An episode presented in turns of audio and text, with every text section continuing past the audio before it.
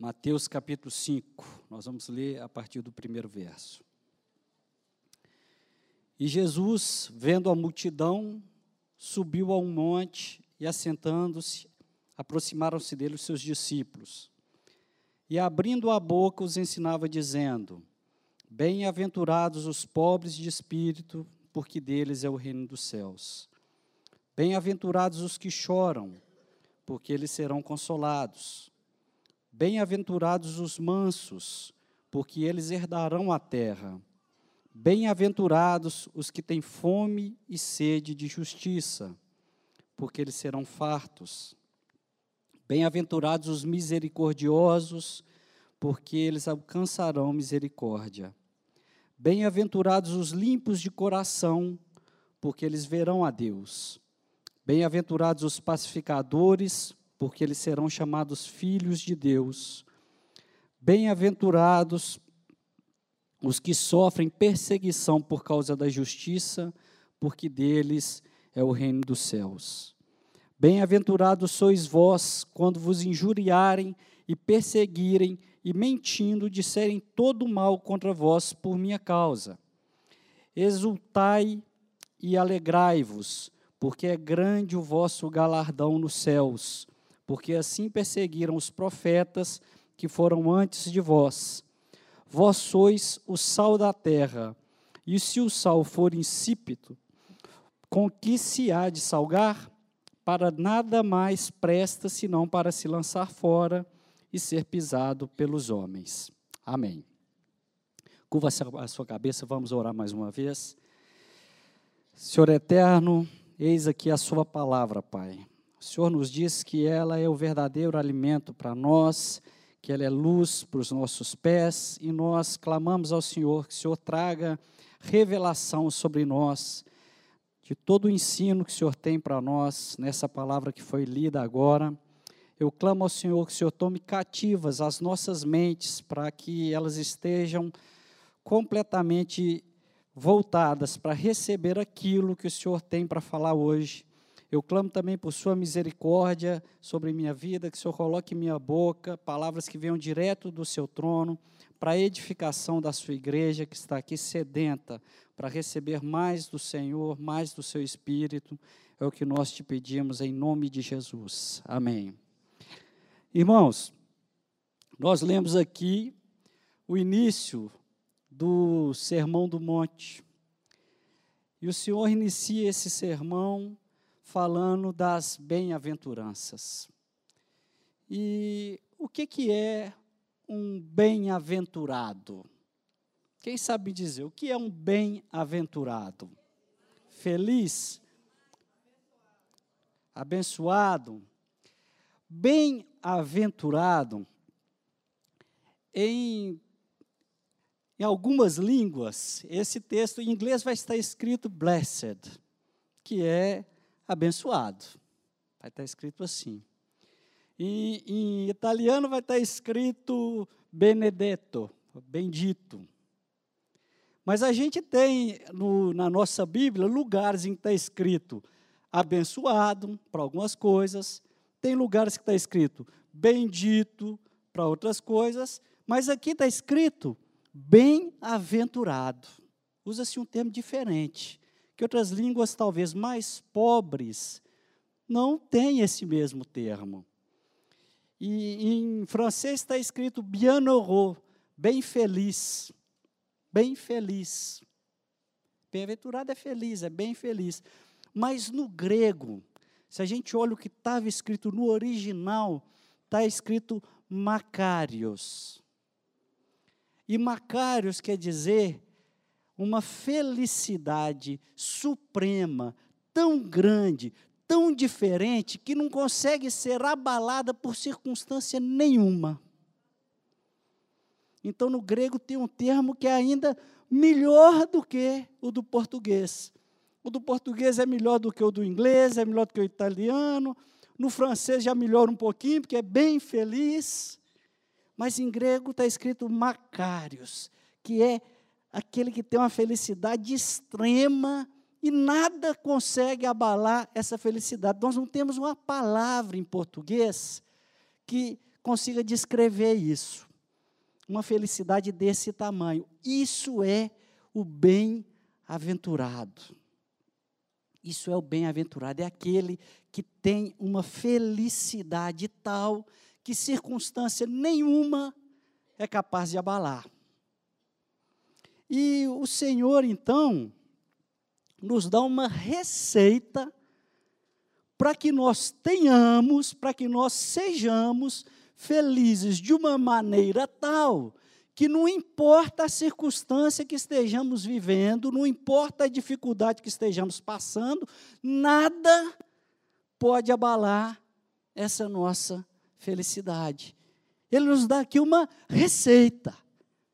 Ele nos diz que pessoas que têm determinadas características, determinados comportamentos, determinadas condutas, um determinado modo de viver, conseguem alcançar uma felicidade suprema.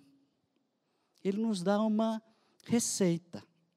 Você já viu que quando você está na expectativa de algo bom acontecer, você fica com aquela felicidade, com uma ansiedade gostosa para chegar aquele momento, e aquilo às vezes te deixa tão feliz que se acontece algum probleminha que normalmente irrita, você nem liga para aquilo. Não é assim? Quando a gente está com uma expectativa boa, de algo que vai acontecer, mesmo que venha um problema qualquer, uma dificuldade, você nem liga para aquilo porque, você está feliz. Então, aquela circunstância momentânea não abala a sua felicidade, porque você tem uma expectativa de algo bom que vai acontecer. Então, o algo bom ainda não aconteceu. Ele vai acontecer. Mas a sua expectativa é tão positiva na espera daquele acontecimento que você já desfruta da felicidade dele agora. Tem muita gente que, que fala assim: ah, organizar uma festa é melhor do que a festa em si. Não é? Ou planejar uma viagem é tão bom quanto fazer a viagem. Que você fica com aquela expectativa boa o, que, o seu objetivo, aquilo que você está esperando, ainda não aconteceu. Mas você já está experimentando a alegria daquele momento que você tem no futuro, que você sabe que vai acontecer, você tem a certeza que vai acontecer. É assim também quando você está preparando para fazer algo difícil. Então você está estudando para fazer um concurso, aquilo é muito difícil, você passa noites estudando, aquilo te priva de um monte de outras coisas, aí chega aquele concurso, você passa e consegue um emprego, é uma alegria maravilhosa. Aquela dificuldade toda que ficou para trás, valeu a pena. Ou para, imagina um alpinista que escala uma montanha, a dificuldade que ele tem o tempo todo subindo, difícil, frio, tudo carregando peso, mas ele vê, pô, eu vou chegar lá no alto. Eu daqui a pouco eu vou me esforçar, mas um pouco já está com o pé machucado. Então, mas ele vou esforçar mais um pouco, porque eu vou chegar lá no alto. A expectativa de que ele vai chegar lá faz ele superar as dificuldades. E é por isso que o Senhor Jesus, quando descreve, descreve quem são os bem-aventurados, esses que têm a felicidade suprema, ele traz sempre uma promessa. Para gerar em nós a expectativa de algo bom.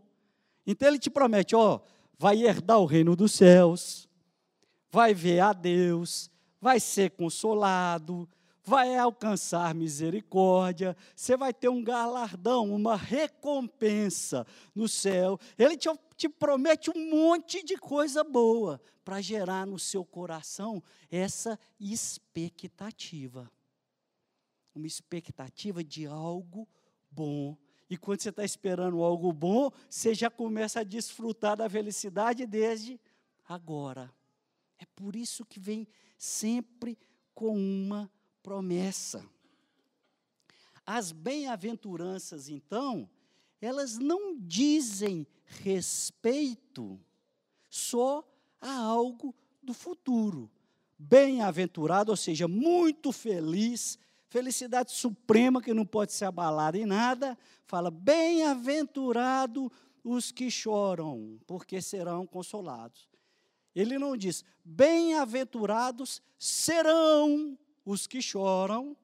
Lá na frente eles vão ser bem-aventurados, porque eles vão ser consolados. Não é isso que ele diz, não. Bem-aventurados é hoje, é presente. Bem-aventurados você já é hoje. Mesmo que você venha a ser consolado, só depois, mas a sua expectativa, a sua convicção, a sua certeza de que você vai ser consolado, já gera em você a alegria hoje. A certeza de que Deus é fiel e que Ele vai cumprir as promessas que Ele fez para você, quando você tem essa convicção, você é bem-aventurado. Gera no seu coração a expectativa correta de algo bom que vai acontecer na sua vida. É por isso que ele diz: exultai e alegrai-vos. No final ele fala: exultai e alegrai-vos, porque é grande o vosso galardão nos céus. Ele manda você se exultar, ficar muito alegre, comemorar. A partir de quando? De agora. A partir de agora, porque você tem certeza que algo de muito bom está te esperando. Bem-aventurado sois, não é bem-aventurado serão. É hoje, muito alegres, muito felizes, com uma felicidade tal que nada pode abalar hoje. Hoje. A bem-aventurança é para ser desfrutada agora. Agora. E a primeira promessa que ele nos faz é: bem-aventurados os pobres de espírito, porque deles é o reino dos céus. Então a primeira promessa ele faz, que ele nos faz, é de que os pobres de espírito serão donos do reino dos céus. Você já parou para pensar a grandiosidade dessa promessa? Tem alguma coisa de maior que possa alguém te oferecer? Tem alguma coisa de maior falar, o reino dos céus será seu? Eu não consigo imaginar nada de maior do que isso que possa ser oferecido para alguém. E ele fala: a primeira promessa é: bem-aventurados os pobres de espírito, porque deles é o reino dos céus. Mas quem que são esses pobres de espírito? O que, que é um pobre? Pobre é a pessoa que depende dos outros, depende de ajuda. É a pessoa que não tem o suficiente para suprir a sua necessidade. Esse é o pobre. Não é assim? O sujeito que é pobre não consegue suprir o que tem de, o que ele precisa de básico. Então alguém tem que socorrer. Ele depende da, da ajuda de alguém. Então, o pobre de espírito é aquele que depende do socorro de Deus. É aquele que não vive mais para si, é aquele que reconhece que eu, por minha conta, continuo sendo pecador. Eu, se depender só de mim, da minha vontade, da minha capacidade, da minha limitação, eu não dou conta de viver em santidade. Eu não dou conta de fazer direito, eu não dou conta de alcançar as promessas de Deus. Eu não dou conta de ser bem-aventurado. Então eu preciso de Deus. Eu sou pobre. Eu dependo de Deus. Eu sou pobre. Então, bem-aventurado é aquele que reconhece isso. Perdão, irmãos. Bem-aventurado é aquele que reconhece isso, reconhece que depende de Deus. Ou, desculpa, o pobre de espírito é aquele que reconhece que depende de Deus.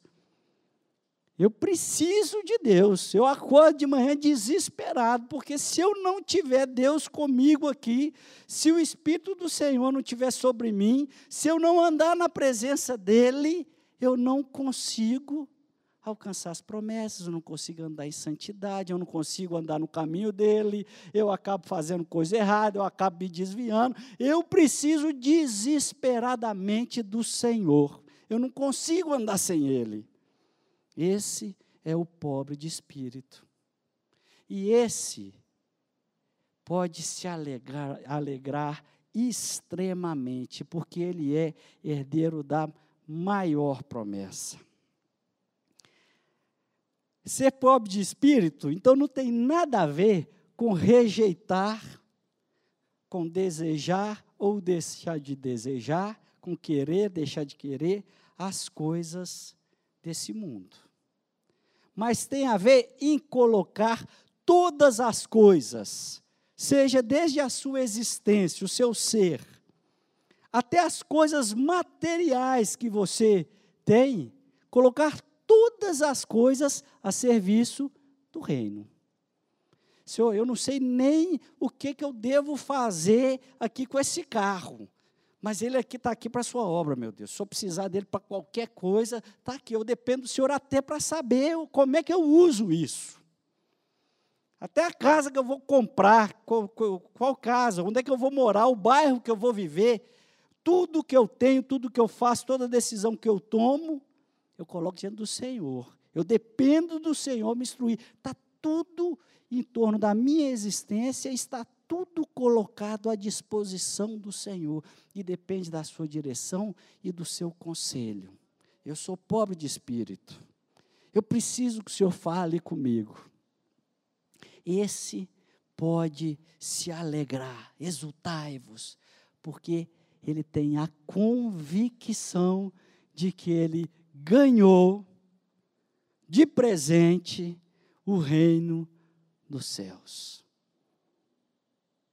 Ele ganhou de presente o reino dos céus. E nós sabemos que ter uma vida dessa forma, muitas vezes será contrário ao que o mundo fala para a gente fazer.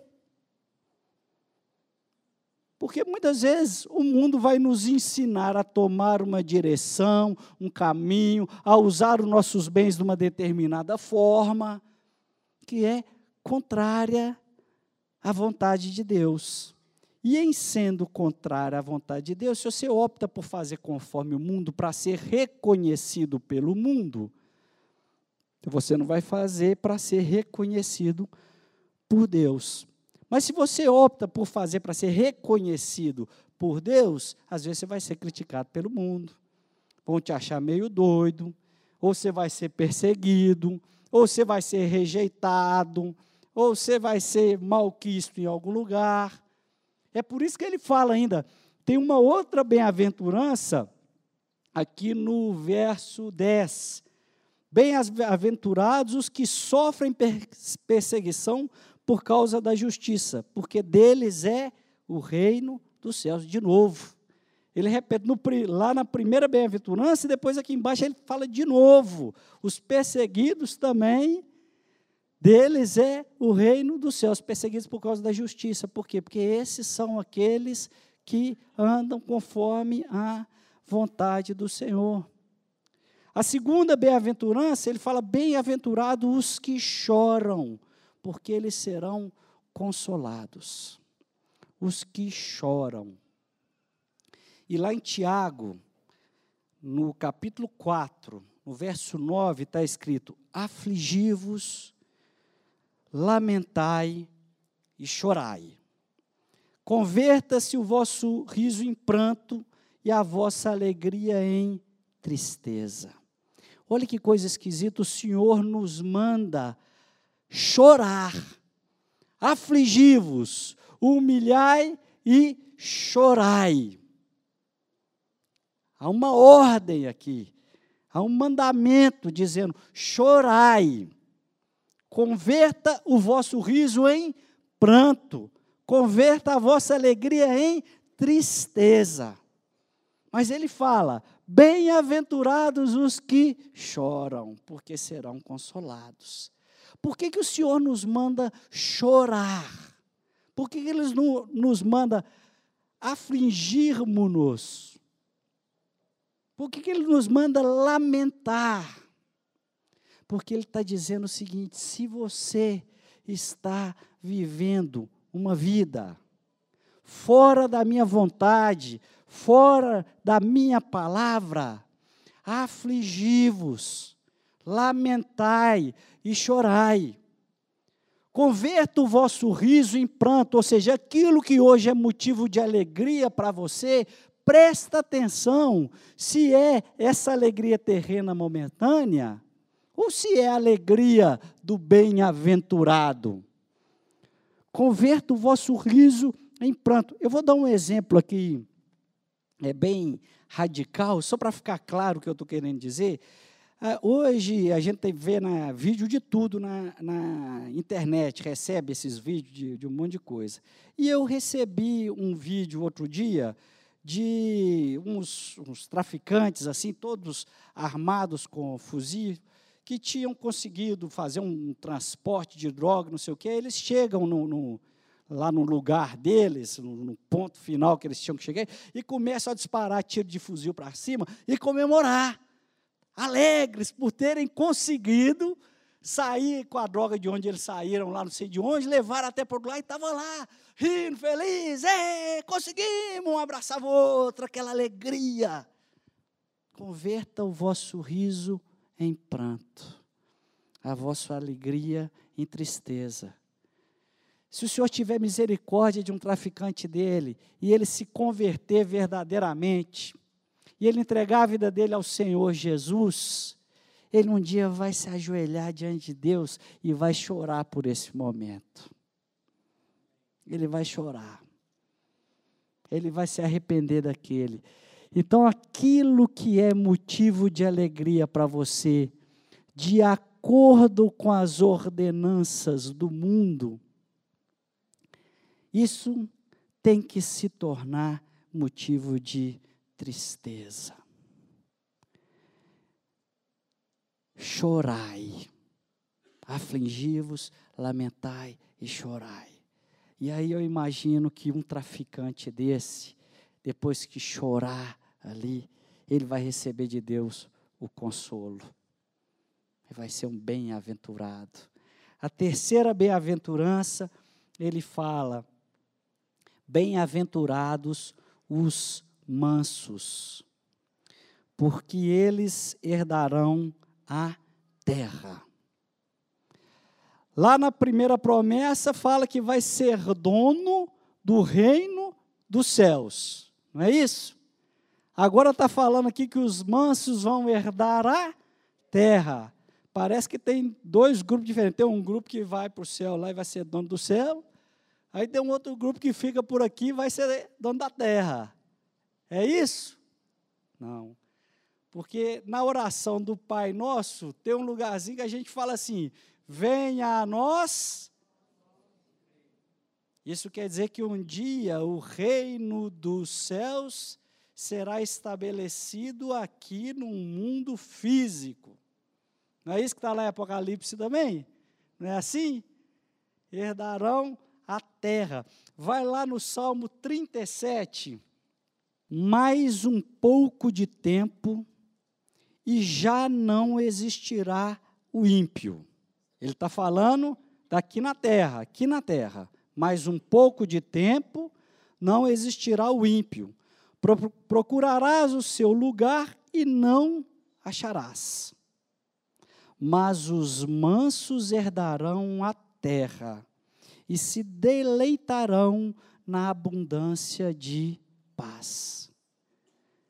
Vindo o reino de Deus sobre a terra, não mais existirá o ímpio. E os mansos que herdarão a terra viverão na abundância de paz. Então, olha que expectativa boa que sugere em nosso coração. Eu consigo suportar as dificuldades dessa vida, eu consigo suportar a impiedade, porque mais um pouco de tempo o ímpio não existirá mais. E nós viveremos aqui com abundância de paz. Está chegando. Está chegando. Vem o momento em que o ímpio não existirá mais. E os mansos viverão, herdarão essa terra e viverão em abundância de paz. A próxima bem-aventurança, ele fala: bem-aventurado os que têm fome e sede de justiça. O que, que é justiça? Se eu puder definir justiça de um jeito muito simples, seria: justiça é dar a cada um o que é seu. Isso é a coisa mais justa que tem. O que é seu é seu, você recebe o que é seu, o que é do outro é do outro, fica com o outro, não fica com você. Isso é o justo. Reparte as coisas dessa forma. Então, justiça é dar a cada um o que é seu. Agora que fala que bem, o bem-aventurado é aquele que tem fome e sede de justiça. O que, que é fome e sede? Fome e sede são as necessidades mais básicas do ser humano. Você fica poucas horas sem comer, já começa a ficar ruim. Sem água, então, meu amigo, é insuportável. É a necessidade básica. Mas nós sabemos que Deus é o justo juiz. Então ele vai dar a cada um o que é seu, o que é merecido. Ele vai dar a cada um o que é merecido. O que tem fome e sede de justiça, ele está na expectativa de que a justiça de Deus se cumpra. Então ele fica aqui indignado com as injustiças desse mundo. Você já imaginou o quanto a fome e a sede te incomoda? Ter fome e sede de justiça é quando você se depara com uma injustiça, aquilo tem que te causar um instinto, como aquele da fome e da sede, um desespero em face daquela situação. E você tem que agir, você tem que ser movido com todas as suas condições para fazer algo, para fazer algo, para que a justiça de Deus possa vir sobre aquela situação. Você não pode ver uma situação injusta, ver uma injustiça qualquer, e aquilo não te provocar nada. Isso tem que te provocar um instinto tão básico, tão primário, quanto a fome e a sede. E tem que te fazer mover em direção de trazer a vontade de Deus, o reino de Deus, a sabedoria de Deus em torno daquilo. E, eventualmente, a sua condição em torno daquela circunstância, não dá para você fazer nada, que você está assistindo pela televisão, alguma coisa que aconteceu lá do outro lado do mundo mas você pode pelo menos orar. E clamar a Deus para que Ele venha sobre aquilo. Para que Ele veja aquele traficante lá que está com a arma e olhe para aquele povo e faça alguma coisa ali. Que aquilo não aconteça, que aquilo não domine a sua cidade, não domine o nosso país.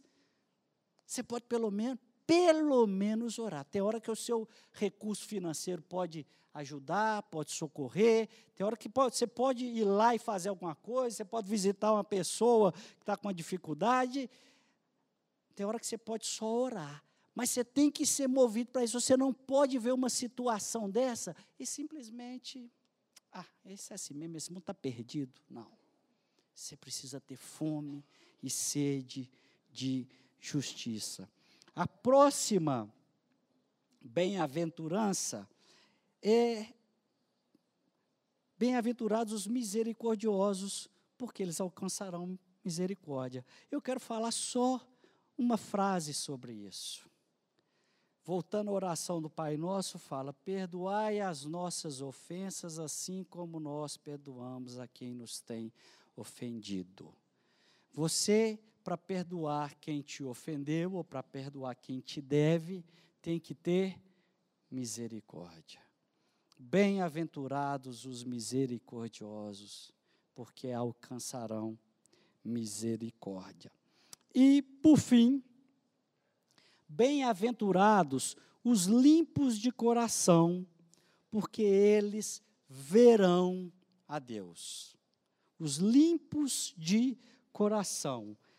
É o último trecho que eu vou pedir para os irmãos lerem. Está lá no Salmo 24. Salmo 24, a partir do primeiro verso.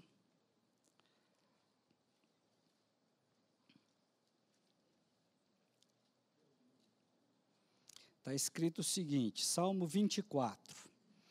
Ao Senhor pertence a terra e tudo o que nela se contém, o mundo e os que nele habitam. Fundou-a ele sobre os mares e sobre as correntes a estabeleceu. Quem subirá ao monte do Senhor? Quem há de permanecer no seu santo lugar? O que é limpo de coração o que é limpo de mãos e puro de coração, que não entrega a sua alma à falsidade, nem jura dolosamente. Este obterá do Senhor a bênção e a justiça do Deus da sua salvação. Tal é, tal é, tal quem? O limpo de coração. Tal é a geração dos que o buscam, dos que buscam a face do Deus de Jacó. Então, o limpo de coração, para ser limpo de coração, ele tem que buscar a Deus. Tal é a geração dos que o buscam. O limpo de coração, para ter o seu coração limpo, depende de buscar a Deus, porque a presença do Senhor é o Espírito do Senhor que é capaz de tornar-nos homens segundo o coração de Deus. Homens com coração limpo. Ele está falando aqui da mesma coisa lá da primeira bem-aventurança, dos pobres de espírito, aqueles que dependem dependem de Deus, que buscam a Deus. E aí, buscando ao Senhor, comunhão, intimidade com o Espírito Santo, a consequência disso é, disso é um coração puro, um coração limpo.